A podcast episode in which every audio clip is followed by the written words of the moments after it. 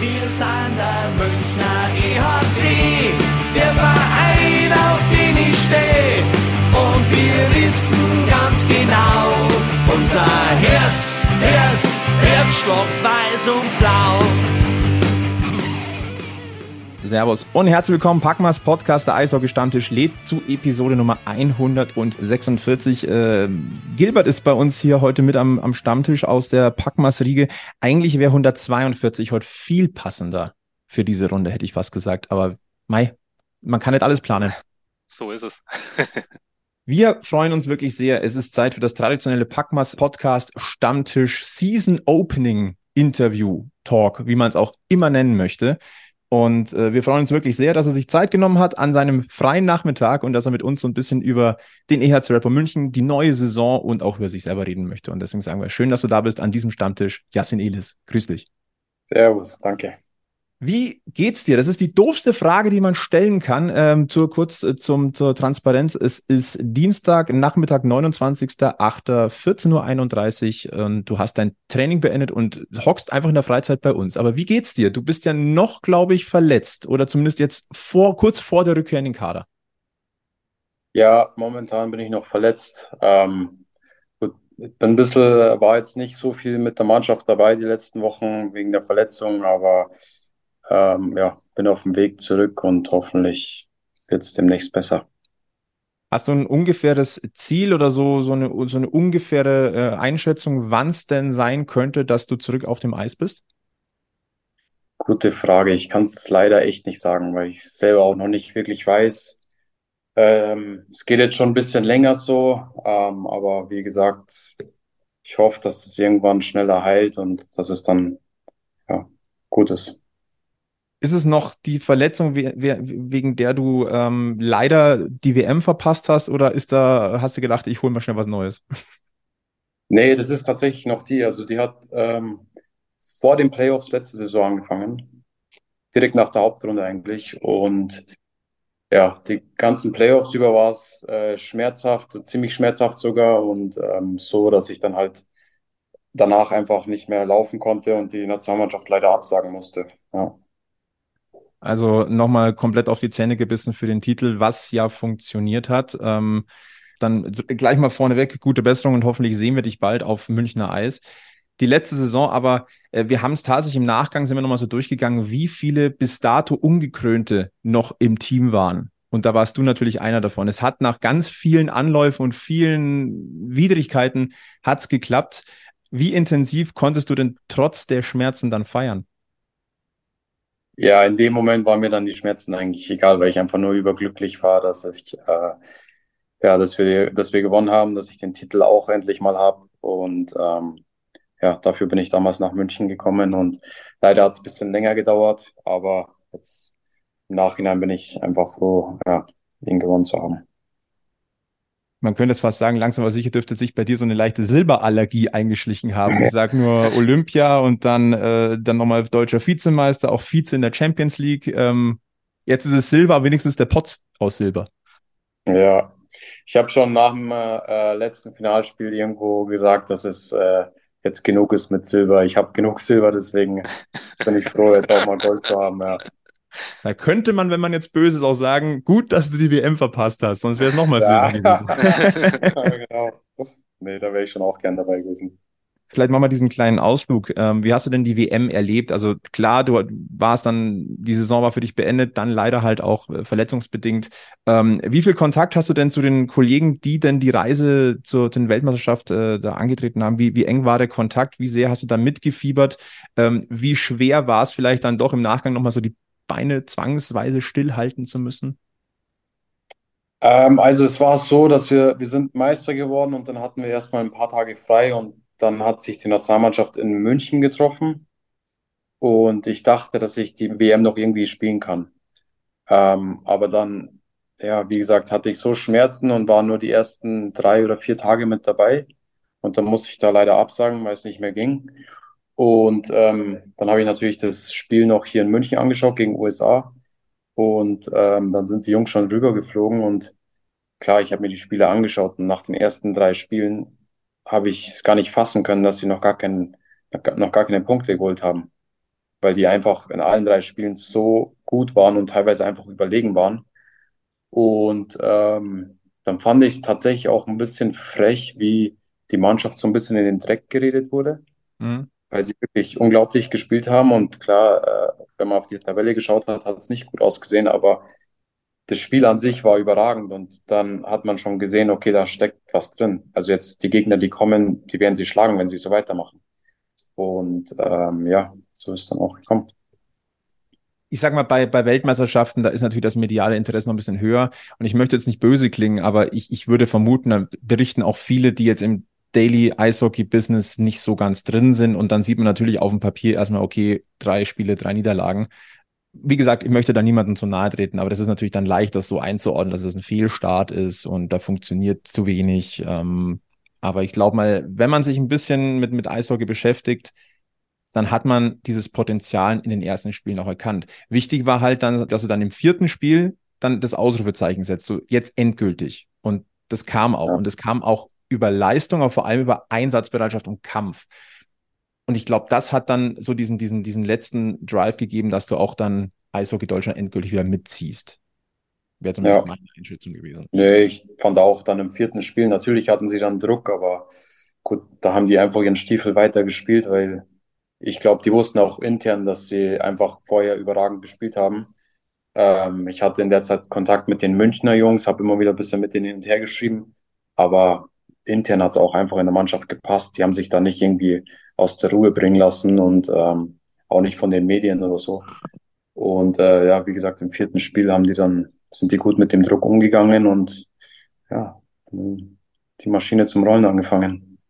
Ja, und der Druck zeigt sich halt auch, äh, wie gut eine Mannschaft wirklich ist. Und äh, wenn wir da jetzt diesen, diesen Flips wieder so bis Richtung München machen, es war ja ähnlich. In den Playoffs wart ihr auch ein paar Mal gehörig unter Druck. Ich meine, ähm, ins Viertelfinale war schon Fehlstart mit 0-2 gegen Bremerhaven, aber auch aus dieser Drucksituation rauszukommen und zu sagen, so mit Wut so, und jetzt stoßen wir den Bock um, musst du erstmal hinkriegen. Also klar, starke Hauptrunde, aber Hauptrundenhockey und Playoff-Hockey ist halt nochmal was anderes, als man immer so sagt. Oder ähm, würdest du das, würdest du das unterschreiben? Nee, es ist, es ist was anderes. Ist auch vom Kopf her alles anders. Dann ist das nächste, was dazu kam. Wir hatten die Pause zwischen Hauptrunde und Playoffs und Bremerhaven hat durchgespielt. So, die waren im Spielrhythmus weiterhin drin.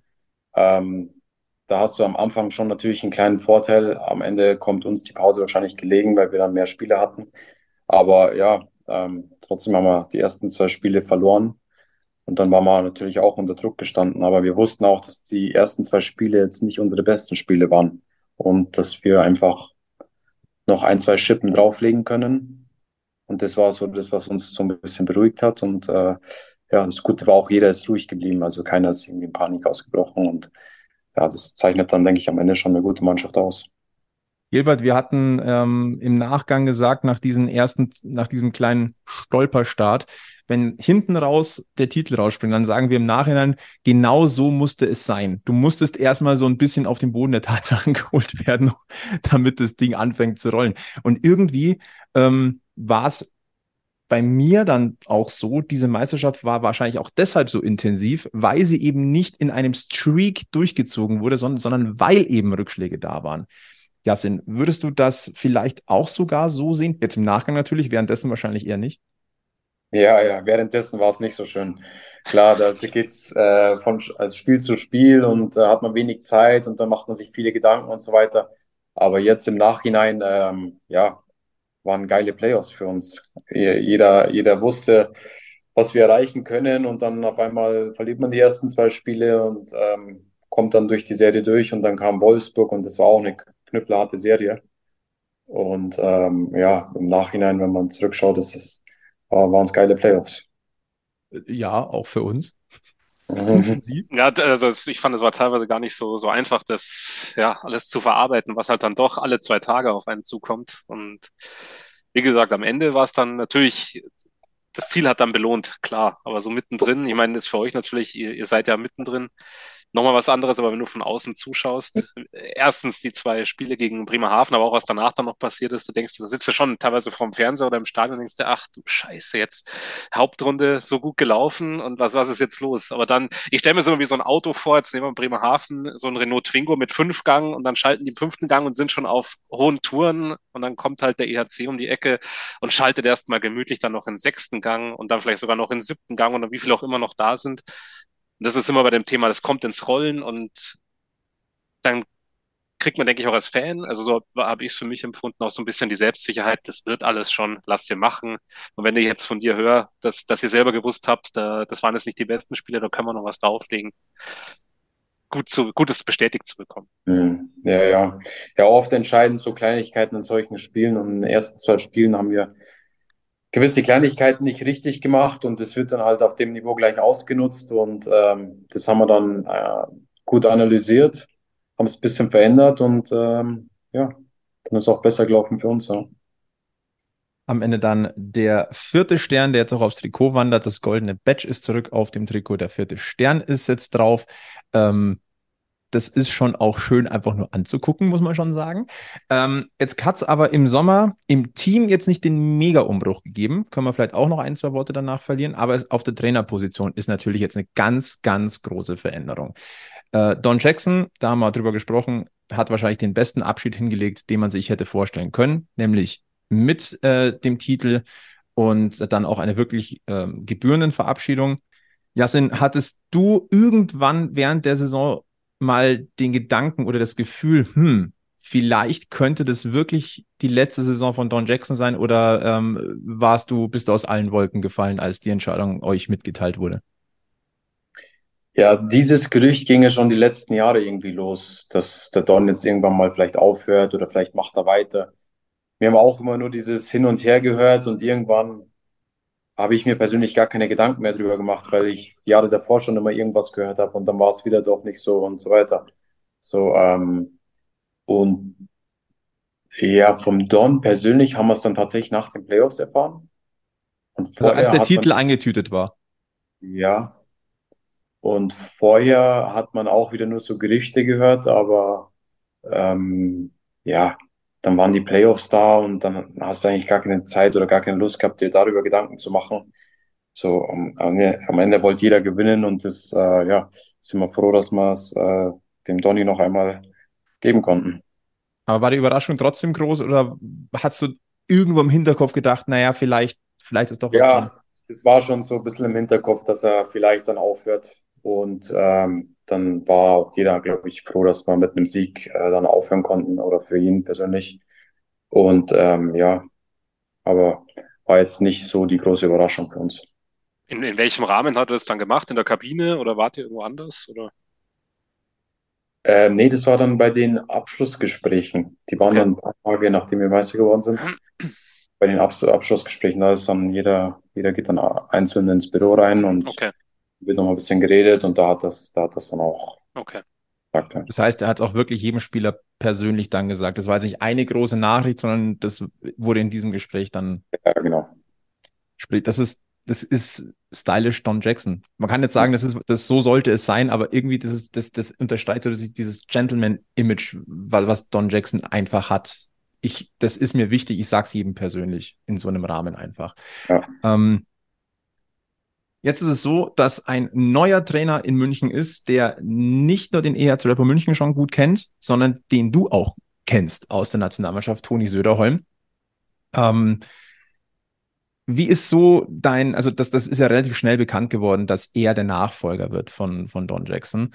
Ähm, als Außenstehender sagt man Stallgeruch, Erfahrung, irgendwo eine der logischen Lösungen. Ähm, wie, ist, wie war so dein erster Gedanke, als, als du erfahren hast, Toni Söderholm wird mein neuer Headcoach? Ja, für mich war es auch mehr oder weniger logisch, ähm, weil er selber auch hier in München gespielt hat, auch unter Don Jackson und er weiß, wie hier alles abläuft. Ähm, das System vom Don kennt er und bei der Nationalmannschaft hat er auch einen super Job gemacht. Ähm, und Toni an sich ist ein, ist ein schlauer, schlauer Typ. Also ähm, der ist auch offen für neue Sachen. Ähm, hat jetzt nicht irgendwie, einen sturm Kopf und geht nur in eine Richtung und ist auch kommunikativ und äh, was, was alles Mögliche angeht. Ähm, also wie gesagt, äh, ich denke, da sind wir schon gut aufgestellt. Toni Söderholm hat in seinem Auftaktpressegespräch äh, ist er natürlich gefragt worden, ähm, wie, wie wird es weitergehen? Wird das, das nennen wir es mal Jackson-System ein bisschen anpassen und wenn ja, wo? Ähm, er hat gemeint, ähm, defensiv wird sich ein bisschen was verändern. Ähm, das Eishockey hat sich grundsätzlich auch zu seiner aktiven Zeit natürlich noch ein bisschen weiterentwickelt. Ähm, jetzt warst du verletzungsbedingt ein bisschen weiter weg vom Team.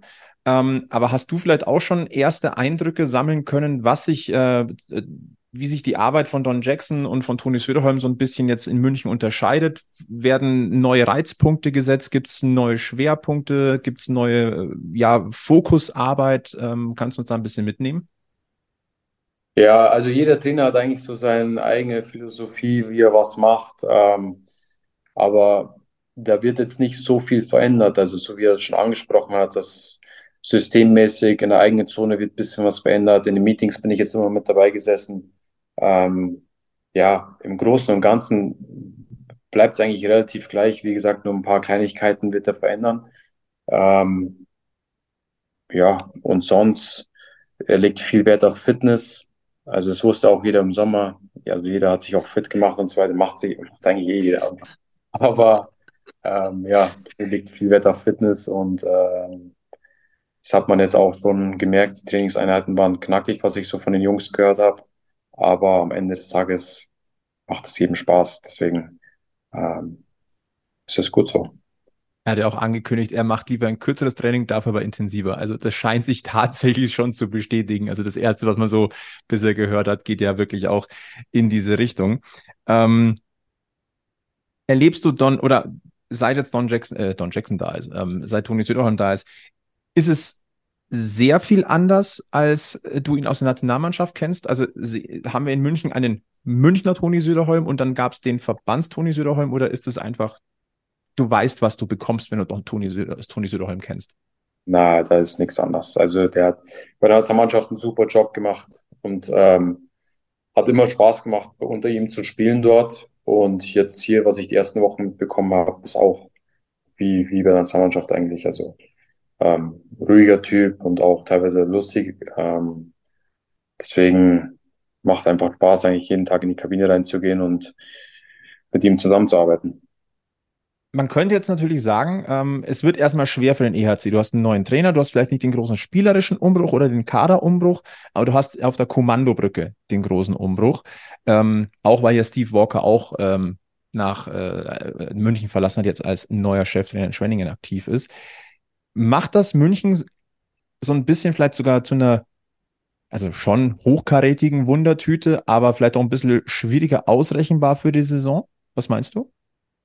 Ähm, ich glaube nicht wirklich. Also wir sind richtig gut aufgestellt wieder, egal ob es die Spieler sind oder Coaching oder, oder also da können alle mit, mit dazu.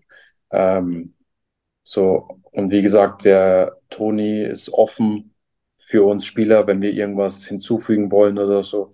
Wenn uns irgendwas besser gefällt im Spielsystem, dann können wir mit dem reden. Ähm, der ist dann nicht stur und geht nur seinen Weg und so weiter. Deswegen denke ich nicht, dass wir dann irgendwie eine Wundertüte sind. Klar, jetzt die ersten Spiele ähm, muss sich jeder so ein bisschen an das System gewöhnen, an die paar Kleinigkeiten, die man verändert. Und äh, dann kommt auch noch dazu, dass Zug vorher schon ein Spiel hatte. Das merkt man am Anfang dann schon auch. Ähm, aber ich denke, sobald die Saison losgeht oder irgendwann während der Saison, ja, wir sind vom Kern her gleich geblieben und wir haben die Leader in der Mannschaft und ja, da zieht jeder am gleichen Strang. Deswegen glaube ich nicht, dass wir eine Wundertüte sind.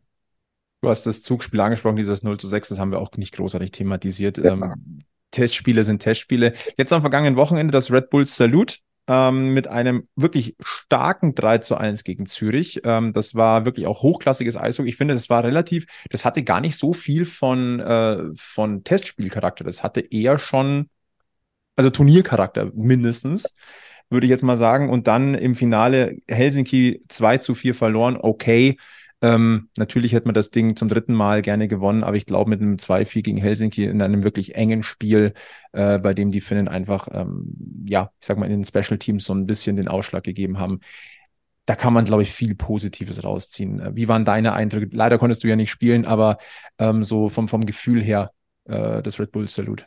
Ja, ich habe es auch so gesehen. Das erste gegen Zürich war echt auf einem Top-Niveau gleich. Äh, da war ich sehr überrascht, dass das um die Zeit schon so ein Hockey gespielt wird. Aber ja, da gab es auch Rangeleien und alles. Das ist immer gegen die Schweizer, geht es immer gleich zur Sache. Das ist egal, zu welcher Jahreszeit.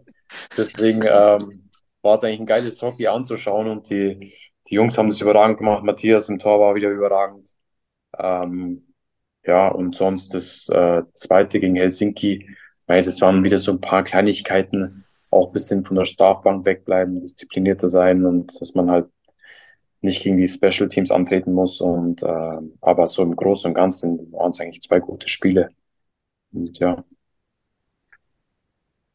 Wir haben schon gesagt, der Kader hat sich jetzt nicht extrem verändert. Ähm, es sind eigentlich, wenn man es runterbricht, fünf Neuzugänge, die dazugekommen sind, darunter drei deutsche Nationalspieler mit Dominik Bittner, Markus Eisenschmidt und Nico Kremmer, einen Rückkehrer, Andrew McWilliam und dann kam ja aus der Schweiz, wir kommen an der Schweiz irgendwie nicht vorbei im Münchner Eishockey-Kosmos, immer wieder äh, Adam Almquist. Du hast schon gesagt, man weiß, was man bekommt bei Toni Söderholm. Wenn man ihn kennt, das hat gewisse, gewisse Vorteile. Ähm, würdest du auch sagen, dass das für vor allem für die drei deutschen Nationalspieler ein Vorteil ist, hier in München jetzt? Ja, ich denke auf jeden Fall. Also was so das Charakterliche angeht und so weiter, da müssen sie sich nicht auf irgendwas Neues einstellen, weil die kennen den Toni auch und die kommen alle gut klar mit dem und ähm, ja, systemmäßig haben wir äh, auch ähnlich in der Nationalmannschaft gespielt. Ähm, deswegen wissen die auch da, was, was auf die zukommt. Ähm, ja, aber so, ich denke, den Jungs gefällt's richtig gut hier. Und ähm, wenn, wenn, wenn die dann Toni noch kennen und das System und so weiter, dann tun sie sich natürlich einfacher. Wenn wir jetzt mal die fünf Neuzugänge jetzt mal so overall ähm, betrachten, welchen Impact glaubst du, wird das auf das Team tatsächlich haben? Wir haben oftmals darüber gesprochen, Reize setzen, also ne, Konkurrenz belebt ja das Geschäft. Jetzt hat sich da nicht so viel getan, aber auf der qualitativen Seite hat sich doch durchaus was bemerk bemerkbar gemacht. Das sind ja vor allem auch Rollenspieler, würde ich jetzt mal sagen, die einfach so nennen wir es mal Special Skills mitbringen. Ähm, wenn, wir mal, wenn wir mal so ein bisschen ähm, uns die, die, die Fünfe angucken, okay, Andrew McWilliam kennen wir schon. Ähm, was, was glaubst du, kommt da mit ins Team jetzt rein? Was sind so diese, dieses gewisse Etwas, das die mitbringen können ins ERC-Team? Ich glaube, dass wir einfach, wie du sagst, dass die, die Jungs können Rollen spielen. Also äh, ob, ob jetzt Überzahl oder Unterzahl oder mehr nur defensiv wie der Andrew zum Beispiel. Ähm, da sind wir auf jeden Fall tiefer aufgestellt. Ähm, das hatten wir letztes Jahr nicht wirklich so. Ähm, aber deswegen bin ich eigentlich zuversichtlich. Dann haben wir mit dem Almquist noch einen Offensiven bekommen, der kreativ ist. Äh, ich glaube, mit dem wir mal Spaß haben und ähm, ja, Andrew ist einfach ein harter Brocken. Das hat man jetzt in, der, äh, in, in Österreich schon gesehen, die ersten zwei Spiele. Es war schön, den zuzusehen, dass er alle Checks fertig fährt. Und ähm, ja, wir haben uns auf jeden Fall gefreut, als wir gehört haben im Sommer, dass er wieder zurückkommt. Und dann hast du einen mit Bittner, der kann auch, der ist sich für nichts zu schade. Und das ist schön, einen so einen in der Mannschaft zu haben, der einfach alles macht egal ob defensiv oder offensiv und gibt immer Gas und geht auch dem Gegenspieler unter die Haut. Ähm, haben wir ja die letzten Jahre selber mitbekommen. Äh, ist immer unangenehm gewesen gegen den. Aber ich kenne ihn ja von klein auf schon, deswegen äh, ja, finde ich es cool, dass jetzt, äh, dass wir zusammen in München spielen. Ähm, auch mit Nico Kremer. Auch, äh, kann auch Rolle spielen, äh, extrem wichtig, auch mit Unterzahl und auch vom Typ her einfach ein, ist mein Jahrgang, mit dem habe ich auch von klein auf immer zusammengespielt. Ähm, es ist cool, so viele Jungs in der Mannschaft jetzt zu haben, die man von klein auf kennt und wo man weiß, was man von denen kriegt. Das, das sind sicherlich keine ähm, Überraschungstüten. Also da, die wissen schon, was sie können und das werden die auf jeden Fall auch zeigen. Und der Eisi ist auch, ja, unglaubliches Talent, hat einen richtig guten Schuss. Äh, der, der wird sich sicher auch äh, wohlfühlen hier und wird auch gut aufgenommen werden. Wir mussten gerade so grinsen, weil genau diesen Satz so gegen, gegen Dominik Bittner zu spielen, war nie schön. Das, Ja, ja. das haben wir hier auch diskutiert. Vor allem der Egel aus, aus unserer Stammtischstunde hat gemeint, ich bin froh, dass er jetzt bei uns spielt, dann haben wir nicht mehr als Gegner. Ja, genau. Ja, ja. Ja, nach jeder Spielunterbrechung läuft er noch zum Spieler hin und macht irgendwas. So macht es immer auf so, einem, äh, auf so einer gewissen Grenze, dass halt, dass er keine Strafe kriegt. Das macht schon ganz schlauer. Und deswegen ist ja der, äh, der Brian McKinnon ist auch so ein Typ. Also es ist auf jeden Fall gut, solche in eigenen Mannschaft zu haben. ah, gut, dass, also bleiben wir dabei. Gut, dass er nicht mehr auf der gegnerischen Seite spielt. Und was man, glaube ich, auch nicht unterschätzen darf, äh, der Bayern-Faktor wurde natürlich immens erhöht. Ja, das ist auf jeden Fall nicht zu unterschätzen. Halte ich für sehr, sehr wichtig. Äh, was mir auch gerade auffällt, ähm, weil, weil ich vorhin mal so auch noch was geguckt habe, unsere Saisonstart-Interviews. Wir hatten äh, Patrick Hager, wir hatten Conny Abelshaus, wir haben Maxi Kastner, jetzt haben wir dich, Jasin. Äh, wir kommen da auch von der Bayern-Schiene irgendwie nicht runter am Stammtisch. Gibt ja noch Bayern, oder? Haben wir noch irgendeinen? Wen haben wir denn noch nicht? Könnten wir glatt mal den Kader durchgehen. Können wir gleich mal scouten für nächstes Jahr eigentlich. ich sag, sag mal so, an Talenten kommt ja noch ein bisschen was nach. Auch. Da ist ja auch immer bayerischer Kolorit dabei. Aber Bauchgefühl, schauen wir mal. Ja, Maxi Daubner, ganz weit oben, glaube ich. Den müssen wir, glaube ich, auch mal anfragen. Ja. Und ansonsten, ja, Veit Oswald natürlich. Philippa Reichert dürfen wir nicht vergessen. Münchner. Tölzer. Ja, Tölzer. So viel Zeit muss Aha, sein. Entschuldigung, Tölzer. Ja, ich, ich, ich habe nur aufs Geburt, auf den Geburtsort geguckt. Ja, okay. okay. Aber ich, ich wollte ich wollt dem Tölzer hier am, am Stammtisch nicht zu nahe treten. Es tut mir leid. Nein, also ich sag mal so, da ist noch, da ist noch was da. Andi Eder dürfen wir auf gar keinen Fall vergessen. Um Gottes Willen, den Meister Eder, den dürfen wir nicht vergessen. Auch Tölzer. Ja. Schon so, so, so ein bisschen, äh, ein bisschen auch das Tölzer Satelliten-Thema hier, ne? Ja, ja. Ja, da hast du noch die zwei Heigels. Oh Auch ja. beide aus Tölz. Und Matthias Niederberger auch aus Tölz. Aha. Zwar in Düsseldorf geboren, aber Ja, aber dem sein Vater ist mit meinem Vater damals in die Schule gegangen, ganz, oder in dieselbe Klasse sogar. Echt? Ja. Ach, so klein ist die Welt. Ah, Ja, da siehst du mal. Also seid lieb zu Bad Tölz, liebe äh, Freunde des Münchner Eishockeys. Wenn wir mal vorausblicken auf die Saison, wir haben nämlich eine Frage bekommen und das ist tatsächlich, ich hätte es nicht auf dem Schirm gehabt. Aber da ist was, du, du könntest in dieser Saison unter bestimmten Voraussetzungen einen Rekord aufstellen, ähm, weil du hast ja 97 Tore für den EHC Rapper München geschossen. Trevor Parks, der aktuelle Rekordinhaber, liegt bei 108. Ja. Und jetzt sind wir gefragt worden von, oder ein Fan möchte von dir wissen, denkst du, du kannst in dieser Saison den Rekord von Trevor Parks brechen? Wenn ich fit bin, wenn ich jetzt nicht verletzt bin, ich weiß nicht, wie lange es noch dauert. Aber ja, am Ende, klar will man irgendwie Tore schießen und die Spiele gewinnen und die Mannschaft voranbringen und so weiter. Aber ich bin mir auch sicher, dass der Trevor natürlich auch wieder wie jedes Jahr seine Tore schießt.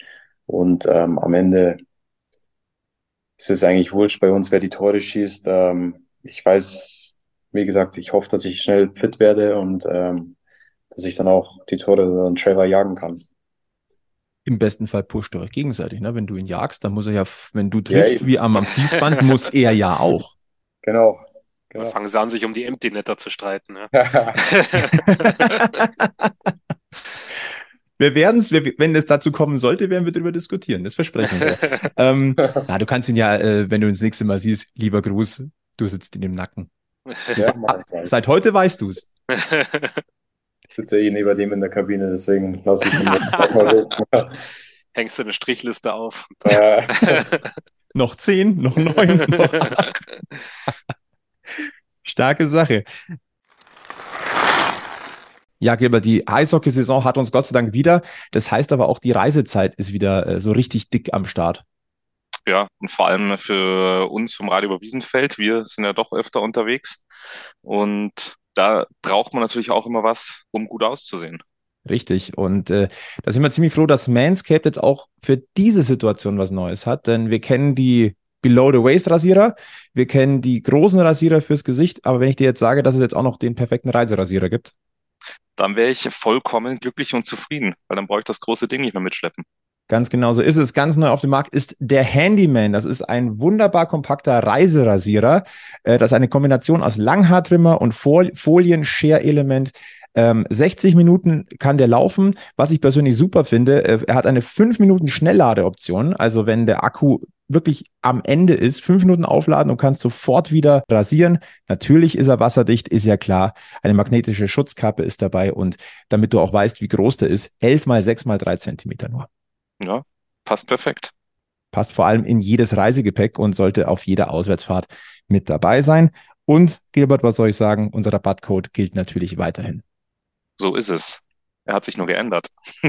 Der hat sich nur geändert. Packmas 20, 20 Prozent spart ihr damit im Manscaped Shop auf euren Einkauf. Ihr zahlt natürlich keine Versandkosten. Also den Handyman können wir wärmstens empfehlen für jede Auswärtsfahrt. Nutzt unseren Code Packmas 20 und äh, gönnt euch dieses Gimmick für eure nächste Auswärtsfahrt. Wir wollen mal den, den, den Blick so ein bisschen weiten tatsächlich ähm, und auch ein bisschen ähm, auf deine Karriere ähm, ein bisschen mitblicken. Ich habe ich hab mal so ein paar Zahlen rausgesucht. Ähm, du hast deine DEL-Stationen waren ja Nürnberg und München. Ähm, ich meine, du bist jetzt mittlerweile bei 660 DEL-Spielen. Man kann schon sagen, da ist eine gewisse Erfahrung da.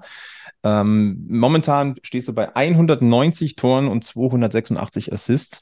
Das sind 476 Punkte. Das sind schon, das sind Zahlen, die, die sind sehr, sehr beeindruckend. Und dann habe ich mal, mal, mal wirklich geguckt, ähm, ich meine, jetzt wird es in der DEL ist jetzt der Punkteschnitt abgeschafft worden, der Tabelle. Äh, bei den Statistiken kann man ja durchaus mal einen Blick drauf werfen.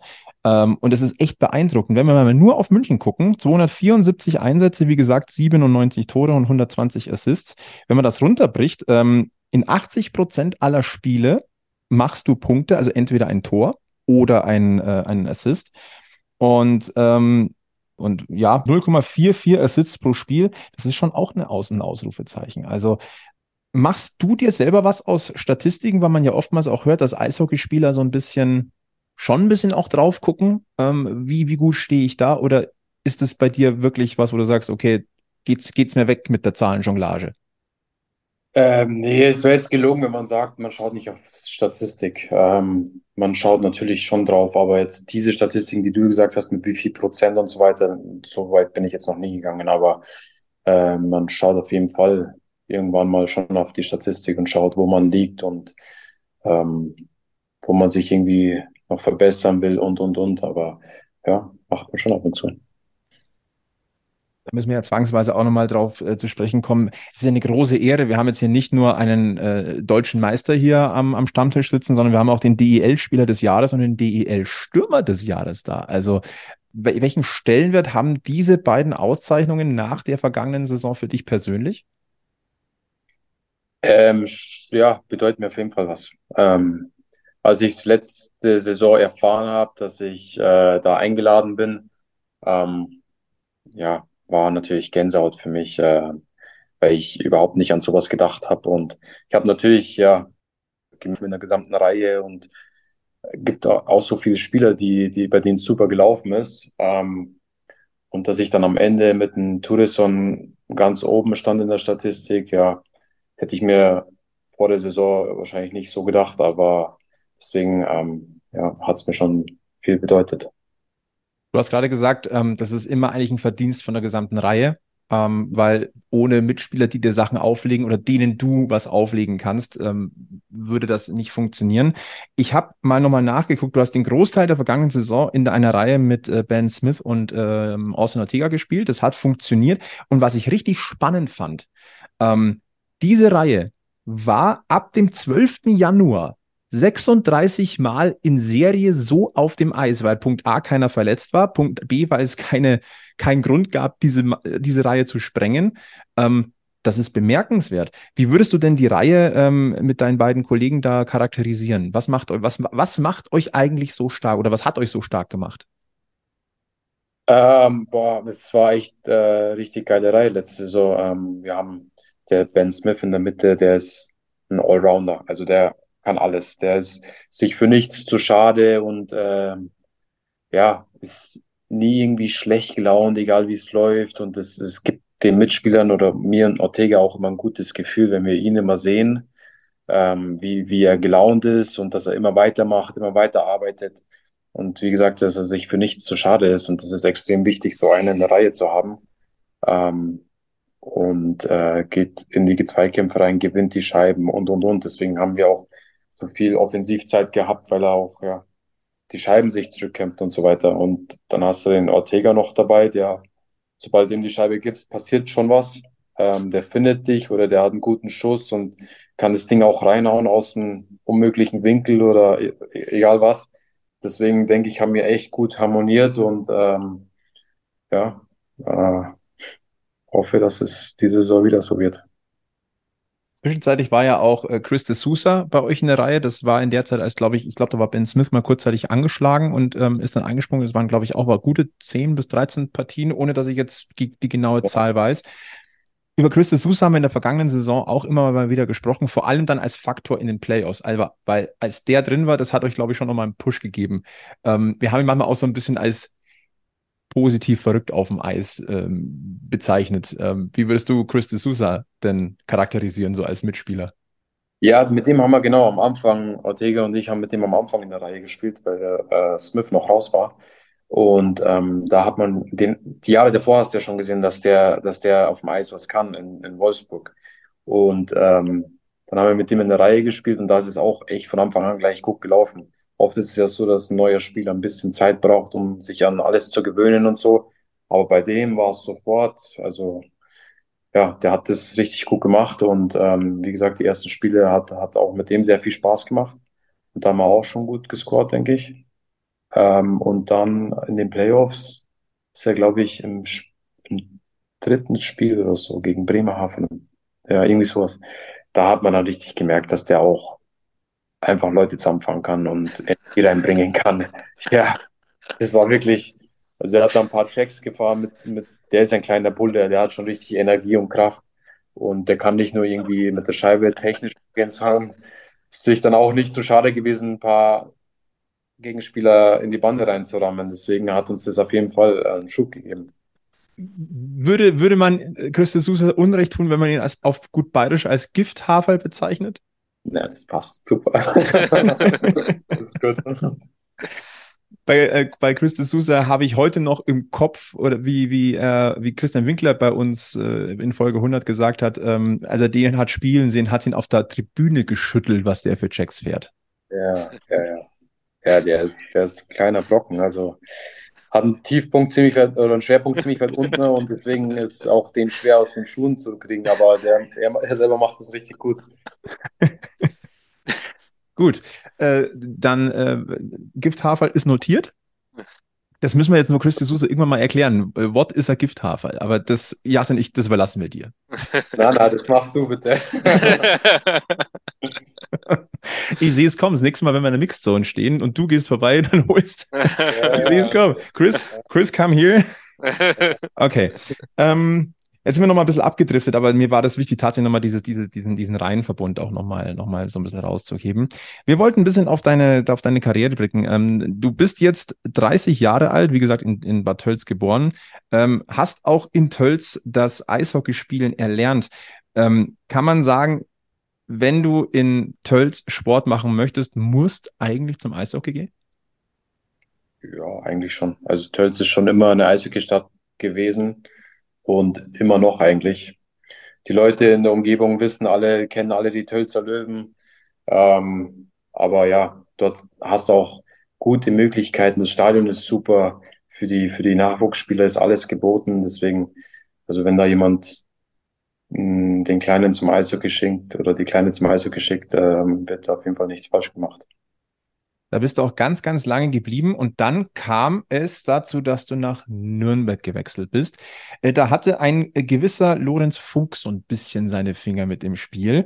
Ähm, und der ist jetzt zurück in deinem Arbeitsbereich, möchte ich sagen, seit ganz, seit kurzem. Seit Juli ist er neuer Sport Specialist beim EHC Red München. Er agiert als Bindeglied zwischen Sportmanagement und der Mannschaft, also ist auch äh, involviert in Scouting, in die Planung, Organisation, äh, auch in die Administration ist er eingebunden, arbeitet ganz eng mit Christian Winkler zusammen.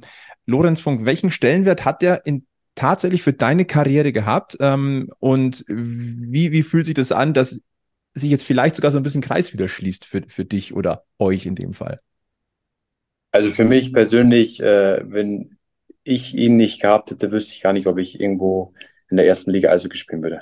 Oder ob ich jetzt äh, wahrscheinlich schon längst aufgehört hätte. Ich weiß nicht. Aber er war auf jeden Fall der, der mich ähm, damals gepusht hat, beziehungsweise nach Nürnberg geholt hat. Und ähm, dafür bin ich ihm mega dankbar, auf jeden Fall. Und sein Bruder und sein Vater waren damals zu der Zeit, als er Nürnberg-Manager war, waren sie in Bad Tölz Trainer und Co-Trainer in der Oberligamannschaft. Und damals hatten wir die Kooperation mit Nürnberg und Tölz. Und dann hat es auch perfekt gepasst. Und die, die ersten Male bin ich ähm, beim Lenz mitgefahren, weil ich noch keinen Führerschein hatte. Ich war noch 17 und dann irgendwann ähm, selber hoch und runter gefahren. Die haben das dann immer gut abgestimmt, aber ja, der hat äh, mir ermöglicht, in der ersten Liga in Nürnberg damals zu spielen. Und jetzt ist er wieder in München. Jetzt, jetzt kreuzen sich wieder eure Wege. Haben Sie sich schon gekreuzt ja, genau. in den letzten Wochen, ähm, seit er da ist? Ja, ja, auf jeden Fall. Ähm, wir sehen den fast jeden Tag. Also überhaupt, der, der Winky ist auch fast jeden Tag im Stadion. Wir sehen die zwei schon sehr oft. Aber es ist äh, schon immer witzig, wenn wir, wenn wir einen Lenz dann sehen und ähm, für mich persönlich vor allem.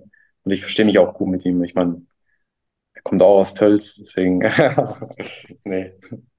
Nee, ich bin, ich bin auch froh, dass er jetzt äh, hier bei, bei uns in München ist. Vor allem alleine auch sein, seine Connections und sein Fachwissen, was er von über die letzten Jahre hat. Die gesamte Funkfamilie ist so. Der Vater war schon so. Und ähm, ja, der Lenz und der Flocko sind beide genauso. Deswegen können wir uns da auch glücklich schätzen, dass wir so einen haben. Du hast dein DEL-Debüt gegeben am 28. Oktober 2010. Das, ist, das sind schon fast drei, 13 Jahre. Das, das, das sieht man mal, wie die Zeit vergeht und wie früh du auch ähm, dein, dein Profidebüt hast geben können. Damals ein 5 zu 4 Sieg über die Iserlohn Roosters. Ähm, welche Gedanken hast du noch oder welche Erinnerungen hast du noch an, an diesen speziellen ersten Einsatz? Also an den ersten Einsatz kann ich mich gar nicht mehr so richtig erinnern. Ähm, ich kann mich an die gesamte Zeit erinnern, weil es alles so aufregend war für mich. Damals war es nicht so wie heute, dass du Magenta Sport hast und du kannst alle Spiele sehen. So damals ähm, war Eishockey noch bei Premiere und ich habe ab und zu mal vielleicht ein Spiel gesehen. Irgendwo, ja. Ähm, aber ich habe noch nie ein DEL-Spiel live gesehen. Und dann hieß es irgendwann, ja, ich fahre jetzt nach Nürnberg. Und als ich dort angekommen bin, das Stadion an sich so groß und so weiter, und ähm, bin ich in die Kabine rein. Die Jungs reden alle Englisch, das war auch neu für mich. Ähm, dann sehe ich die, dann sehe ich die Spieler alle und die habe ich vorher, wenn überhaupt mal im Fernsehen gesehen oder in irgendeiner Zeitung. Und deswegen war das alles so, ja, da war ich erstmal ein bisschen neben der Spur. Aber ich habe mich natürlich brutal gefreut, da zu sein und ja, habe dann auch dementsprechend Gas gegeben und so weiter. Und äh, wie gesagt, aber an den ersten Einsatz an sich kann ich mich gar nicht mehr wirklich erinnern, weil das alles so viel war, aber ja. Ging ja dann auch insgesamt dann doch relativ schnell alles. Ähm, ich habe nochmal geguckt, du hast dann im, ja, drei Jahre später hast du dann auch in der A-Nationalmannschaft debütiert, am 18. Dezember 2013 war das. Davor gab es, glaube ich, ich, ich würde schon sagen, dass es auch ein kleines Highlight in, in deiner Karriere war. Du durftest mitspielen beim ersten DEL Winter Game 2013. Das war ja damals wirklich ein gehyptes äh, Projekt. Äh, damals Nürnberg gegen Berlin vor 50.000 Zuschauern im, im Max-Morlock-Stadion. Die anderen kennen es als Frankenstadion. Ähm, wie hast du das damals erlebt? Also sowohl von dem Zeitpunkt, als es hat, ey, wir hier in Nürnberg machen das erste DL Winter Game, den Hype darum, den es ja durchaus gegeben hat. Es waren ja nicht nur Fans von beiden Mannschaften, sondern eigentlich aus ganz Deutschland mit dabei. Ähm, wie hast du das da, da, damals erlebt? Das war äh, ein Riesenerlebnis für uns alle und auch für mich persönlich. Ähm, damals hat ja Thomas Sabo ermöglicht, dass wir sowas machen und mit dem Lenz damals noch zusammen. Und ähm, ja, die ganze Vorbereitung auf das Wintergame war schon einzigartig und das hat man, haben wir vorher in Deutschland noch nicht gehabt. Deswegen ähm, war es für uns auch neu und war aber alles echt top organisiert und wir konnten uns eigentlich, wir konnten es komplett genießen. Und ähm, ja, dann haben wir das Spiel sogar noch gewonnen und danach noch ein Feuerwerk im Stadion und so. War, war ein geiles Gefühl. Was war das Schwierigste tatsächlich bei diesem Spiel? Was würdest du sagen? Ähm, das Schwierigste bei dem Spiel war, glaube ich, das Eis war nicht so perfekt. Und dann hat es noch angefangen, ein bisschen zu ähm, deswegen würde ich sagen, das war das Schwierigste. Aber ja, auch den Fokus zu halten, dass jetzt Eishockey gespielt wird, ähm, das war natürlich auch nicht so leicht. Aber am Ende ähm, verging das auch alles super schnell, weil es viel Neues war. Und ähm, aber ja, wenn man jetzt Bilder noch sieht von damals, kriegt man auch natürlich auch ein bisschen Gänsehaut. Es ist ja letztendlich ein Event-Game mitten in der Saison. Ähm, es gibt mittlerweile Event-Games in, in, verschiedenster Variation. Der EHC Rapper München hat, ist ja auch schon mal in, in die Olympiahalle ausgewichen ähm, für die, für die Hockey-Halleluja-Spiele. Es gab jetzt auch ähm, die Wintergames in, in, in Köln, Düsseldorf, in, in Sinsheim. Ähm, in Nordamerika wird auch ganz gerne mal ganz was anderes gemacht. Da, da spielst du dann am, am, am Seeufer. Ja. Ähm, gibt ja, es, es, gibt ja im Grunde nichts, was es nicht gibt. Ähm, die, die, die DEL2 geht an die Skisprungschanze in, in, ähm, in Klingenthal, äh, ich glaube Anfang nächsten Jahres für, für ein Event-Game. Das ist ja mal was ganz anderes tatsächlich. Ähm, wenn du dir was malen könntest, also ungeachtet von, von rechtlichen Auflagen, von in Anführungszeichen Sinnhaftigkeit, ähm, was wäre so, ein, so eine Location oder so ein Rahmen, wo du sagen würdest, hey, da mal, so, da mal ein Spiel zocken wäre richtig geil? Äh, Red Bull hat damals auf der Zugspitze mal eine Eisfläche gehabt. Ich habe nur Fotos und Videos von damals gesehen. Ähm, ich glaube, da oben irgendwo auf dem Berg, wenn man da irgendwas machen könnte, ich glaube, so wäre richtig geil. Für mich persönlich. Ich mag das, in den Bergen zu sein und ähm, wenn man dann da oben irgendwie die Möglichkeit hätte, irgendwie ein Eishockeyspiel auszutragen, das wäre das wäre natürlich mega geil ich habe ich, ich hab dieses, diese Antwort tatsächlich ein bisschen erwartet. Das ist, das, wenn Abaya, der wohl in den Bergen Eishockey spielt. Aber ich stelle es mir ganz ehrlich, ähm, fände ich tatsächlich auch ganz cool. Ähm, ich weiß, bis, bis vor ein paar Jahren gab es ja regelmäßig auch den, den Mulchkandel Cup. Ich glaube, der wurde oberhalb von Tegernsee auch mal ausgespielt auf der mhm. freien Eisfläche. Ähm, klar, wenig Zuschauer möglich, aber grundsätzlich vom Setting her ist es halt echt romantisch. Ja. Nehmen wir mit, notieren wir. Ich meine, ähm, die Kollegen vom Verein hören ja zu, vielleicht. Wer weiß. Wer weiß. Wer weiß. Ähm, letztlich, äh, Nürnberg hat es zum großen Wurf nicht gereicht, wobei man da jetzt ehrlicherweise sagen muss, die Meisterschaft war jetzt nicht das realistische Ober Oberziel in Nürnberg.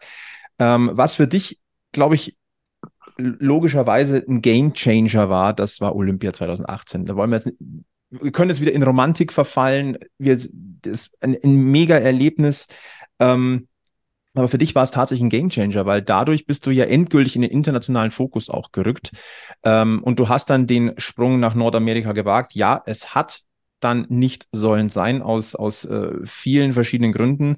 Ähm, würdest du im Nachgang sagen, du würdest es heute anders machen? Also würdest du in Deutschland bleiben? Oder aber sagst du, ähm, für die Entwicklung und als Erfahrung und von dem, was ich da er erlebt habe, zehre ich noch heute. Ich habe eigentlich richtige oder wichtige Sachen mitnehmen können. Ähm, ja, was die Erfahrung betrifft, war es gut, dass ich drüben war. Ähm, ich habe gesehen, wie es da drüben abläuft. Ähm, habe es mir am Anfang oder bevor ich rüber bin anders vorgestellt. Ähm, aber ja, deswegen sage ich, dass es äh, gut war, dass ich drüben war, wie es da abläuft und ähm, da mei, kann ich sagen, dass, dass, dass wir es hier in Europa nicht schlecht haben. Also, weil nicht alles perfekt ist da drüben so. Aber am Ende des Tages war es eine gute Erfahrung, war gut, dass ich es gemacht habe, auch wenn es nur zwei, zweieinhalb Monate waren. Ähm, aber ja, wie gesagt, da sieht man auch, dass wir es dass wir es hier schon gut haben hat einer, mit dem du den Titel gewonnen hast, den Sprung nach Nordamerika geschafft, äh, Maxi Schuber. Ähm, den haben wir ja äh, in Folge 144 hier am Stammtisch gehabt, quasi frisch vorm Abflug über den großen Teich. Ähm, wie viel Kontakt hattest du seither denn mit ihm, ähm, seitdem klar ist, dass er rübergeht? Ähm, und ähm, was, was, was sind so, was denkst du, ist möglich für ihn? Ähm, Kontakt hatte ich tatsächlich nicht so viel. Der hat mir dann irgendwann nach, der, nach den Playoffs gesagt, dass er drüben unterschrieben hat und so weiter. Das war dann, also wir haben vorher gar nicht drüber geredet, deswegen war es dann ähm, bisschen überraschend, aber ich habe mich natürlich gefreut für ihn und ich glaube, dass er gute Chancen hat, weil er ein Draft-Pick ist. Die werden, die werden ihn natürlich ähm, einsetzen, die werden ihn pushen und an sich ist er ein Top-Spieler. Also ähm, wir haben letzte Saison gesehen, dass er uns richtig gut getan hat, für das, dass er erst so jung ist hat da hinten in der Verteidigung echt teilweise ziemlich locker ausgesehen und deswegen ähm, die Gelassenheit, die Lockerheit, die hat der Subi und äh, wenn er die drüben auch natürlich ein bisschen einsetzt und mit seinem Talent zusammen, glaube ich schon, äh, dass er, dass er gute Chancen hat. Er hatte gesagt bekommen von, von den amerikanischen Trainern, er soll bitte öfters ins Gym gehen. Ja. Könnte er schon noch ab und zu machen, der Subi, aber hat er bestimmt äh, den Sommer bestimmt schon öfter gemacht, aber ja, ich sag, der hat mega Talent und ähm, mit der Größe bewegt er sich gut, äh, wird ihn, wird ihn schon gut tun. Er hatte dann auch bei der WM nochmal für, Aus für ein Ausrufezeichen gesorgt, war ja durchaus ein wichtiger Teil. Und ich glaube, dieses Tor im Halbfinale gegen die USA, also das glaube ich, kann ja. Stürmer fast nicht besser machen. Ja, ja, er hat er brutal gemacht, schnell angenommen, gleich oben reingehauen, also war echt technisch mega gut gemacht. Und was man auch, glaube ich, auch nicht vergessen darf, tatsächlich, äh, er war ja auch ein durchaus sicherer Penalty-Schütze. Also ähm, hat sich das auch in der Saison mal so angedeutet, so im Training mal, oh, der kann auf eins auf eins schon auch was? Ja, wir hatten, genau, wir hatten ähm, am Anfang ein paar Spiele, da sind wir ins Penaltyschießen gegangen und haben die verloren. Und dann haben wir die Wochen drauf im Training immer mal wieder ein Penaltyschießen gemacht, so am Ende vom Training. Dann hat, ist halt jeder einmal angelaufen und ähm, die, die getroffen haben, waren halt, sind drin geblieben und der Subi war halt dann der, der immer getroffen hat und drin geblieben ist. So. Deswegen hat der dann auch die Penalties geschossen im Spiel. Ähm, und wie gesagt, technisch für die Größe, die er hat, hat, macht er das unglaublich, hat den langen Schläger und bewegt sich gut und äh, ich weiß gar nicht, ob der überhaupt einen verschossen hat. Aber ich, also ich kann mich an keinen erinnern, oder? Also ja. ich habe keinen verschossenen Tate jetzt ad hoc im Kopf, wenn ich ehrlich bin. Und das ist eigentlich bemerkt, das ist echt bemerkenswert. Ja, ja im Eishockey ist es ja wie, äh, der Torwart hat eigentlich ein bisschen Vorteile beim Penalty, deswegen ähm, gut ab, dass er da alle reingehauen hat, ja. Äh, wer war da noch dabei? Also ich frage jetzt einfach mal ganz fies nach. Wer, war's, wer, wer hat noch, noch zu den Top-Penalty-Schützen äh, gehört, wenn du da aus dem Nähkästchen plaudern kannst? Boah, ich weiß es ehrlich gesagt nicht mehr. Ich weiß nur, dass der Subi der, der letzte war, aber da war natürlich auch jeder gleich, ja, Subi, du schießt, weil ganz ehrlich, du hast jetzt so viele reingehauen, schieß einfach mal. ja. Und, ja, beim Penalty-Schießen hast du natürlich schon einen gewissen Druck, aber der Subi, der kann damit umgehen, der hat diese gewisse Lockerheit und äh, hat er auch bewiesen. Aber ich weiß jetzt ehrlich gesagt nicht, wer da, wer da noch übergeblieben ist. Auf, auf jeden Fall äh, braucht man neun jetzt für die kommende Saison natürlich. Also bin ich gespannt, ja. wer dann da die Last auf seine Schultern nimmt. Da bin ich echt gespannt. Wie schätzt du dich selber ein beim Penaltyschießen? Ich habe tatsächlich letzte Saison gegen Straubing, glaube ich, was, einen geschossen und den habe ich reingemacht. Ähm, hey, am Ende ist Penaltyschießen so ein bisschen, ein bisschen Glückssache für den Spieler, aber ähm, wenn ich einen schießen soll, dann schieße ich den natürlich. Also dann verstecke ich mich überhaupt nicht. Ähm, aber am Ende des Tages ist die Entscheidung vom, vom, vom Trainer, wen er da aufs Eis schickt. Ja, ich glaube, das ist genau das, was du gesagt hast, dass der Torwart halt schon ein bisschen Vorteil hat. Und es ist ja anders als, als jetzt zum Beispiel im Fußball, wenn, wenn, der, wenn du im Eishockey ein Penalty verschießt, äh, dann ist das halb so schlimm, wie wenn du beim Fußball äh, einen Elfmeter verschießt. Von daher ist da, glaube ich, auch keiner böse. Da wird sich mehr gefreut über einen, der reingeht, als geärgert über einen, der nicht reingeht. Ja. Ja, ist auch immer das Gesprächsthema in der Kabine bei uns. Äh, wie viele oder von 10, 11 Metern auf Manuel Neuer, wie viele würdest du versenken? das ist immer, gibt es welche, die sagen gar keinen, dann gibt es welche, ja, einen mindestens. Mhm. Aber das ist ja im Fußball das Tor ein bisschen größer, deswegen. Ich glaube, das lässt sich nicht, äh, nicht vermeiden. Äh, dann kam es zu deinem Wechsel nach München. Der ging jetzt ja nicht ganz geräuschlos äh, vonstatten, muss man ehrlicherweise sagen. Ähm, das, das, ist jetzt eine, eine Zeit lang her. Ähm, und ich, ich will auch gar nicht lange drauf rumreiten. Ähm, ist natürlich schade, dass, dass ähm, die Reaktion in Nürnberg dann einfach ein bisschen anders war, als du sie vielleicht äh, dir erhofft hattest. Äh, wie, wie sehr tun diese Pfiffe auch heute noch weh, wenn sie in Nürnberg sind? Ich meine, das hat sich mittlerweile ja ein bisschen eingebürgert dort. Ähm, wie, wie, wie tief sitzt dieser Kratzer noch? Ähm, also ehrlich gesagt, am Anfang hat es mich schon äh, hart getroffen, muss ich sagen, weil ich war acht Jahre dort und war eine mega schöne Zeit. Ähm, und beim Wechsel beziehungsweise ja, beim Wechsel ähm, habe ich überhaupt nicht mit sowas gerechnet. Überhaupt nicht. Weil, wie gesagt, ich habe da für die Stadt, für den Verein und alles so viel gemacht und hatte selber auch so viel Spaß dran. Und ähm, wie gesagt, war eine schöne Zeit. Und dann ähm, beim Wechsel, dass dann sowas kam, da war ich echt ein bisschen traurig auch. Und ähm, dann die Pfiffe, ja, das, das erste Spiel in Nürnberg war dann gleich drei Wochen nach meinem Wechsel. Äh, das war dann schon hart für mich. Das Spiel ist dann auch an mir vorbeigeflogen und so weiter. Aber dann ähm, über die Jahre jetzt bin ich natürlich immer noch überrascht, dass es immer noch gepfiffen wird, aber jetzt mittlerweile, mittlerweile gefällt es mir, muss ich sagen. Also die, wie gesagt, die ersten, ersten Male war es nicht so einfach, aber mittlerweile macht es mir Spaß. Und ähm, letztes Auswärtsspiel in Nürnberg habe ich auch drei Tore geschossen und wieder ausgebuht worden und so weiter. Also mittlerweile gefällt es mir. Können ruhig weitermachen. Erinnert mich daran, Patrick Hager hat bei uns damals gesagt, ähm, er liebt vor allem die Auswärtsspiele in Straubing und Augsburg, weil man, ähm, weil ihn die Leute da sehr schätzen. Ja, genau, genau. Ja, es ist, es ist so. Also beim Hagi war es vielleicht ein bisschen eine andere Situation gewesen, aber jetzt kann ich einen Hagi verstehen, ähm, habe damit abgeschalten und so weiter. Und wenn man jetzt immer noch ausgepfiffen wird, ja, es macht Spaß, das ist geil. Muss man sich auch ein bisschen erarbeiten, gell? Ja. Irgendwo ist es ja auch dann, in Anführungszeichen, wenn man dich nicht mag, dann musst du auf dem Eis irgendwas richtig machen, aus Gegnersicht. Wahrscheinlich, ja. Mittlerweile ähm, bist du ja ein fester Bestandteil hier in München. Ähm, eine Frage, die wir auch bekommen haben, was waren denn damals die Gründe, nach München zu kommen? Wie gesagt, ich hatte eine schöne Zeit in Nürnberg, war acht Jahre dort und irgendwann habe ich mir gedacht, ich mag jetzt wieder mehr Richtung, Richtung Bad Tölz. Und ähm, der Winky hat die Jahre davor schon versucht. Ähm, dann habe ich mir gedacht, na, das passt in Nürnberg alles und ich bleibe noch hier und so weiter. Und dann zu dem Moment habe ich mir gedacht, okay, jetzt, jetzt ist Zeit. Also ich mag jetzt wieder mehr Richtung Heimat. Und ähm, ja, mit Red Bull an sich super Organisation. Also da, da machst gar nichts falsch. Deswegen ähm, war ich dann auch sehr dankbar und war auch viel äh, im Kontakt mit dem Winky. Als ich drüben war, hatte, hatte ich eigentlich echt richtig viel Kontakt mit Winky. Ähm, jetzt nicht unbedingt, dass ich sofort kommen soll oder irgendwas, sondern der hat einmal wieder gefragt, wie es mir geht und so weiter. Hat sich äh, sehr gut um mich eigentlich gekümmert, muss ich sagen. Und habe mich dann einfach wohlgefühlt.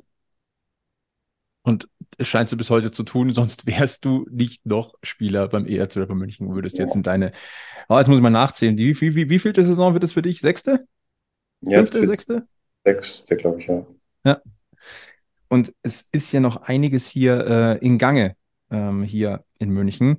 Wenn wir mal vorausblicken, auf das, was kommt. Erstmal startet natürlich die Champions Hockey League. Das ist, ähm, glaube ich, für euch schon auch immer wieder etwas Besonderes, diese, dieser europäische Vergleich. Ähm, da ist ja auch immer wieder das Ziel, Toni Södermann hat gesagt, äh, am liebsten schon mal unter die Top 4 kommen, also ins Halbfinale. Ähm, welchen Stellenwert persönlich hat für dich die Champions Hockey League und was macht diesen Wettbewerb tatsächlich so speziell? Also für mich persönlich bedeutet es mir schon viel, Champions Hockey League zu spielen, weil es einfach Top-Mannschaften aus Europa auf, auf einem extrem hohen Niveau spielen und sich mit denen messen zu können und auch teilweise gegen mega gute Spieler zu spielen, die die, die Clubs halt in den Reihen haben. Äh, das ist immer was Besonderes und ähm, ja, klar, es ist eine extra Belastung, aber am Ende macht es uns Spaß, das Niveau zu spielen.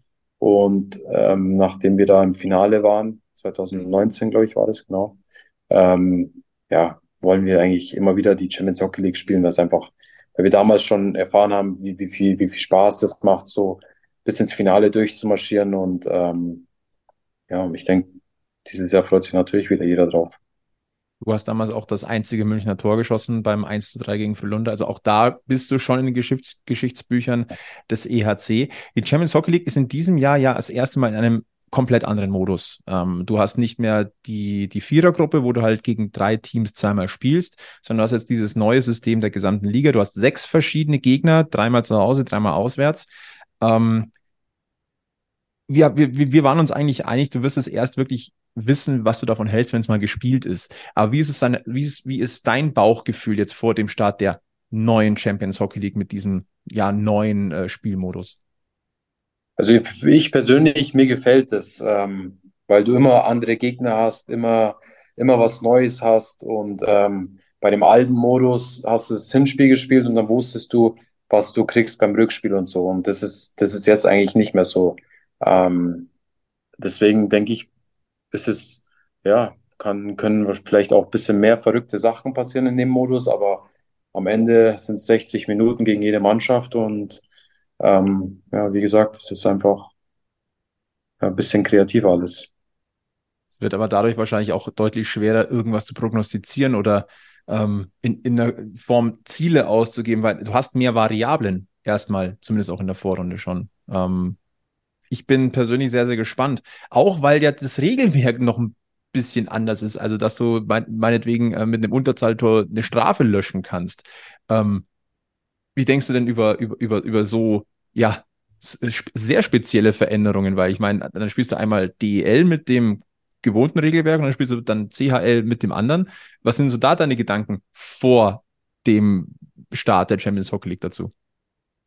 Ähm, ich denke, von Liga zu Champions League, diese, dieser, dieser Wechsel, ähm, das wird uns jetzt nicht so beeinträchtigen, aber klar, da musst du einfach wegbleiben von der Strafbank in der Champions League. Ähm, die anderen, die Top-Teams, die haben einfach, ihr Überzahl ähm, ist so gut, deswegen äh, ist das Beste, wenn man einfach von der Strafbank äh, wegbleibt oder so wenig Strafen wie möglich macht, weil das dann halt schon sonst äh, Spiele kosten kann auf dem Niveau.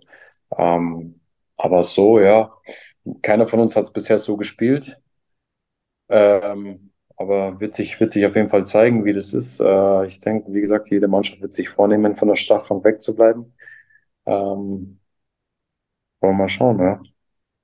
Auf alle Fälle spannend, wenn wir nochmal drauf gucken, gegen wen München ran muss. Also am Freitag, den 1. September, äh, geht's los bei Vitkovice Riedera und am Sonntag dann bei den Ocelade Trinitz. Also ein Tschechen-Doppel zum Start. Dann kommt Kosice nach München, dann kommt Innsbruck nach München und dann im Oktober Luko Rauma zu Hause und dann auswärts Feuerstart Karlstadt. Also schon namentlich Teams, die man gut kennt, die ein gepflegtes Hockey spielen, gefühlt aber auch jetzt noch nicht ähm, der, der oberkrasse Oh mein Gott Gegner, würde ich jetzt mal sagen, aber vielleicht gar nicht so verkehrt, um auch in diese Champions League reinzukommen. Ich glaube, ähm, unter den Favoriten grundsätzlich äh, meistens die Skandinavier sind auch immer die hochklassigsten Spiele, die man tatsächlich sieht zusammen mit den Gegnern, äh, mit den Teams aus der Schweiz, würde ich jetzt mal äh, behaupten, ähm, wo es ja immer ordentlich zur Sache geht, haben wir ja vorhin schon rausgefunden, egal in welchem Wettbewerb.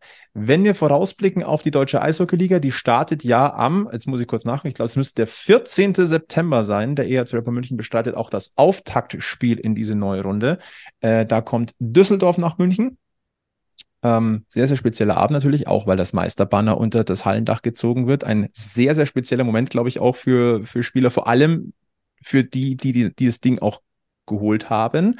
Ähm, wenn wir auf die neue Penny DEL-Saison blicken, ähm, wie ist so dein Bauchgefühl? Auf welche Teams muss der EHC Rapper München in diesem Jahr besonders achten? Und hast du vielleicht Teams auf dem Schirm, die vielleicht eine, für eine Überraschung gut sein könnten? Ja, ich denke, das wie jedes Jahr eigentlich äh, wir, Mannheim, Berlin.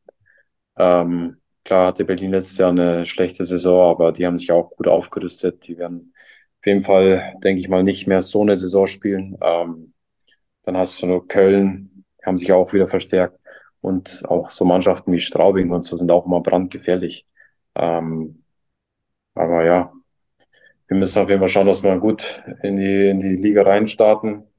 Ähm, und dann kommt es halt darauf an, dass du über die Saison an fit bleibst, wenig verletzte Spieler hast. So. Worst case mal, und ich sag mal so, die ersten drei Spiele, die haben es ja schon mal in sich. Düsseldorf ist immer unangenehm, das wissen wir. Und dann geht schon mal nach Mannheim und dann kommt schon mal Köln. Also ihr müsst eigentlich auch in der Liga direkt am Puck sein. Okay, aber so richtig, also es ist, ihr habt auf alle Fälle erstmal schon mal richtige Namen auch vor der Brust. Positiv ja, ja, oder negativ? Perfekt, gut so.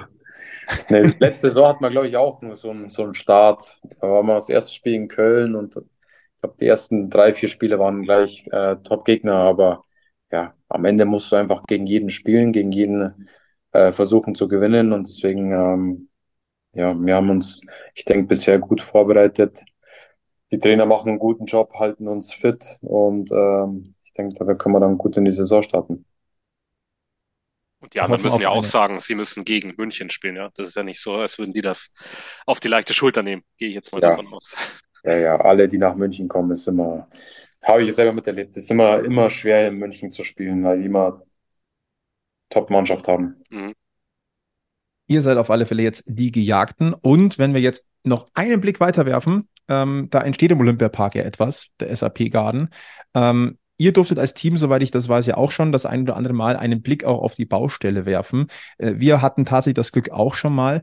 Jetzt würde mich aber die, die Meinung oder die Eindrücke eines Spielers interessieren, der ja weiß, das wird meine neue Arbeitsstelle. Ähm, wie, wie denkst du drüber? Wie sind so deine Eindrücke, die du bisher gewinnen konntest?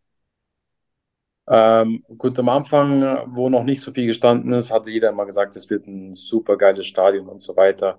Und ähm, jetzt mittlerweile, wie du sagst, wir waren ähm, vor ein paar Monaten erst drin, da waren schon die Tribünen aufgebaut und so weiter. Und da siehst du richtig, wie steil, das ist wie so ein Kessel.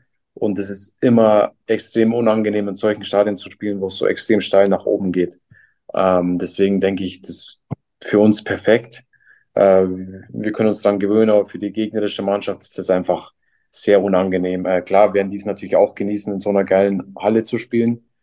Ähm, aber ja, wird natürlich auch extrem schwer und so das Ganze drumherum, wie was gemacht wird, das ist schon extrem professionell. Also da ähm, können wir uns schon glücklich schätzen, dann zum Ding auflaufen zu können und auch ja, die Nachwuchsspieler auch. Die haben dann auch extrem viele Möglichkeiten zu trainieren mit den Eisflächen und der Kraftraum und so weiter. Ähm, sind wir froh, dass der Red Bull so ein Riesending hinbaut es ist halt jetzt auch die letzte Saison am, am alten Oberwiesenfeld. Ist es vielleicht sogar ein bisschen Zusatzmotivation? Wir verabschieden uns mit der Titelverteidigung aus dem alten Wohnzimmer, bestenfalls? Ja, wahrscheinlich schon ein bisschen, auf jeden Fall. Also ich muss ja sagen, mir persönlich gefällt es richtig gut, da im alten Stadion zu spielen, ähm, weil einfach so die Atmosphäre und so weiter, das ist einfach noch so ein bisschen oldschool. Ähm, klar, die Kabinen und alles, das da bin ich dann wahrscheinlich froh, wenn wir im neuen sind. Aber, aber die, äh, die Atmosphäre in der Halle an sich ist geil. Also sagt auch jeder, das macht einfach Spaß, da zu spielen, weil es noch so alt ist und so. Aber deswegen, ja, wollen wir natürlich schauen, dass wir dann wieder einen Titel holen, dass wir uns dann so verabschieden können. Dann biegen wir langsam auf die Zielgerade ein. Wir haben noch ein paar Fragen tatsächlich äh, von Fans, die wollen wir natürlich nicht unter den äh, Tisch fallen lassen. Ähm, Kannst du dir ein Karriereende in München vorstellen und gibt schon Überlegungen, was du nach der aktiven Karriere machen könntest? Beispiel wäre jetzt TV-Experte. Du warst ja schon mal fürs, äh, für NHL-Übertragungen am Start. Könntest du jetzt sowas zum Beispiel vorstellen?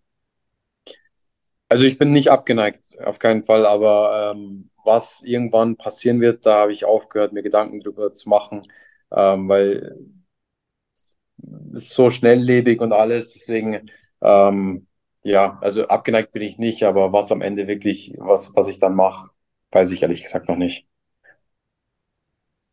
Dann kam die Frage nach äh, deinem Mit Lieblingsmitspieler bisher. Das wird wahrscheinlich sich nicht runterbrechen lassen auf einen. Nee, nee, wenn ich jetzt überlege, nee, auf keinen Fall. Also ich muss sagen, in, in München ja, verstehe ich mich mit allen super in der Mannschaft. Wir haben super Charaktere da drin. Da gibt es keinen einzigen, wo du sagst, ah, heute habe ich eigentlich keine Lust, den, den zu sehen. Deswegen macht eigentlich jeden Tag Spaß mit allen Jungs, auch wenn wir im Bus sitzen oder irgendwo beim Essen sind und so weiter. Also da ist immer so viel Gaudi geboten. Ähm, aber ich bin mit dem Hagi zum Beispiel auf dem Zimmer, mit dem verstehe ich mich super. Ähm, mit dem bin ich ziemlich eng. Und sonst auch zu meiner Nürnberger Zeit gab es auch viele ähm, unter anderem ein bester Kumpel von mir, den habe ich damals in Nürnberg kennengelernt, mit dem bin ich jetzt einfach, ja, ist mein bester Kumpel, deswegen äh, gibt schon einige. Der beste Kumpel ist?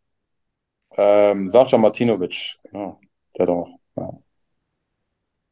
Dann haben wir noch äh, eine sehr spezielle Frage. Ähm, würde dir so ein Mallet, Klammer Fokuhila, wie von Conny Abelshauser auch stehen? Ich glaube nicht. ich glaube nicht. Also wenn einer den tragen kann, der, der, dann der Conny. Am besten noch mit seinem Schnauzer. ähm, aber ich persönlich, ja, jetzt wird es eh schon ein bisschen weniger am Kopf oben. Äh, ich schau mal, wie lange ich die Haare noch habe. Aber das, das Lustige ist, wenn du es ansprichst, das hat meine Frau gesagt, die beschäftigt sich ja selten bis gar nicht mit dem Eishockey, aber die hat dann ein Bild von dir gesehen neulich. Oh, hat er sich jetzt die Haare abgeschnitten? Warum macht er das? Ja. Was soll ich dann sagen? Ja, also. ja. ja. nee, ich habe es jetzt im Sommer tatsächlich äh, das erste Mal ausprobiert und ich muss sagen, im Sommer hat es mir jetzt richtig gut gefallen. Ähm, aber ja, ich weiß nicht, was ich mit meinen, ich lege da jetzt nicht so viel Wert drauf, Ja. dass ich mit Haaren anfange, deswegen mal schauen, was ich jetzt mache. Ähm, Gibt es Überlegungen, deinen YouTube-Kanal eigentlich zu reaktivieren? Du hast immerhin 190 Follower, da warst du immer ein bisschen aktiv. Der ist allerdings eingeschlafen, kurz nach deinem Wechsel nach München. Gibt es da Gründe dafür? Ähm, nee, eigentlich nicht. Ich habe dann auch auf Social Media mit Instagram und Facebook und so weiter, mache ich nicht mehr so viel. Habe ich früher mehr gemacht, mittlerweile mache ich nicht mehr so viel. Ähm, weiß nicht. Vielleicht habe ich so ein bisschen die Lust dran verloren oder ich weiß es nicht, aber auf jeden Fall lege ich da jetzt die letzten Jahre nicht mehr so viel Wert drauf. Also nicht die äh, Zweitkarriere mit als, als YouTuber, Streamer, Experte, vielleicht ein eigener Jasin Illes Podcast, keine Ahnung. Oder Podcast dann. Mom momentan nicht. es solltest du da Bes- Bestrebungen haben, wir helfen gern. Okay. Ähm, und ein, äh, eine Frage, die auch noch kam, ähm, in diesem Zusammenhang, du, hast du hast mal die, deinen eigenen, dein eigenes Nachwuchsturnier veranstaltet, den Yasin Elis Cup. Ähm, wie ist denn da der aktuelle Stand? Ähm, ja, seit Corona haben wir das nicht mehr gemacht. Also, haben, meine Familie hat das alles organisiert. Es war organisatorisch so viel Arbeit und dann kam Corona, ähm, dann ging es ja eh erstmal nicht. Und jetzt äh, sind, sind meine Eltern so beschäftigt, dass sie sagen, die schaffen es momentan einfach leider nicht. Ähm, so an sich war es ein mega Turnier. Also, ich war auch immer selber vor Ort und ja, war auch von meinen Eltern auch top organisiert und den Jungs hat das, glaube ich, auch alles Spaß gemacht. Ähm, aber leider momentan, ja, zu viel, zu viele andere Sachen um die Ohren, deswegen gibt es momentan nicht. Aber nicht ausgeschlossen, dass es das mal wieder geben könnte. Ja, muss ich mal mit meinen Eltern reden. Mama, Papa, es wird Zeit. Ja. Und die letzte Fanfrage, die wir noch reinschmeißen wollen, äh, wenn du die Wahl hast, türkische oder bayerische Küche? Türkisch. Türkisch. Ja, türkisch. Also ich bin, bayerische Küche ist ja sehr sch äh, schweinelastig, deswegen äh, ich esse kein Schweinefleisch und ähm, deswegen würde ich sofort türkische Küche nehmen. Wunderbar. Ist aber auch sehr lecker, muss ich sagen. Habe ich auch einen Hang dazu. Sehr lecker war auch dieser Stammtisch heute, dieses Season, dieser Season Opening Talk, wie man wahrscheinlich im Englischen sagen würde. Wir sagen einfach Eröffnungsstammtisch. Äh, Yasin hat richtig, richtig viel Spaß gemacht. Ähm, ist nicht selbstverständlich so, sich die Zeit dafür zu nehmen, ähm, einfach so mal ein bisschen zu philosophieren und in Erinnerungen zu schwelgen. Hat uns wirklich sehr, sehr viel Spaß gemacht. Ganz, ganz herzliches Dankeschön. Ähm, möchtest du in Richtung Münchner Eishockey-Kosmos vielleicht noch irgendwas loswerden an die Fans draußen, ähm, an, an die Zuhörer? Wir haben auch tatsächlich deutschlandweit Zuhörer, also du kannst auch eine Kampfansage raushauen. Ja, das mache ich jetzt lieber nicht. Ähm, nee, ich hoffe einfach, dass die Fans wieder ins Stadion kommen und uns unterstützen. Also immer wenn die äh, extreme Stimmung gemacht haben, das merken wir natürlich auf dem Eis auch und das macht uns so viel Spaß. Haben wir gerade zur Corona-Zeit gesehen, äh, wo keine Fans waren, wie die uns abgehen und äh, wie, wie wertvoll die für uns sind. Ähm, egal in welchen Stadien, aber bei uns zu Hause im alten Stadion, dass wir nochmal jetzt im letzten Jahr ähm, nochmal Gas geben. Das nenne ich mal ein sehr, sehr schönes Schlusswort. Wie gesagt, Yasin, vielen Dank. Erstmal nochmal gute Besserung, dass du bald wieder auf dem Eis stehen kannst. Äh, liebe Grüße an die Mannschaft, an die Kabine, an den Staff. Ähm, wir werden am Puck bleiben, ihr sowieso. Äh, Gilbert, auch an dich natürlich ein Dankeschön. Gerne. Und äh, dann verweisen wir auf Facebook, Twitter, Instagram. Lasst da gerne ein Like da. Ähm, abonniert diesen Podcast, empfehlt uns weiter. Yasin, empfehle uns bitte weiter. Ich. Ähm, lasst gerne eine 5-Sterne-Bewertung da. Und ansonsten ähm, sagen wir mal, äh, verbleiben mit den besten Grüßen von Münchens Eishockey-Stammtisch. Bleibt's gesund, bleibt's freundlich bleibt heiß auf Eis und in München gilt vor allem eins, immer schön am Puck bleiben. Bis zum nächsten Mal bei Packmas. Servus.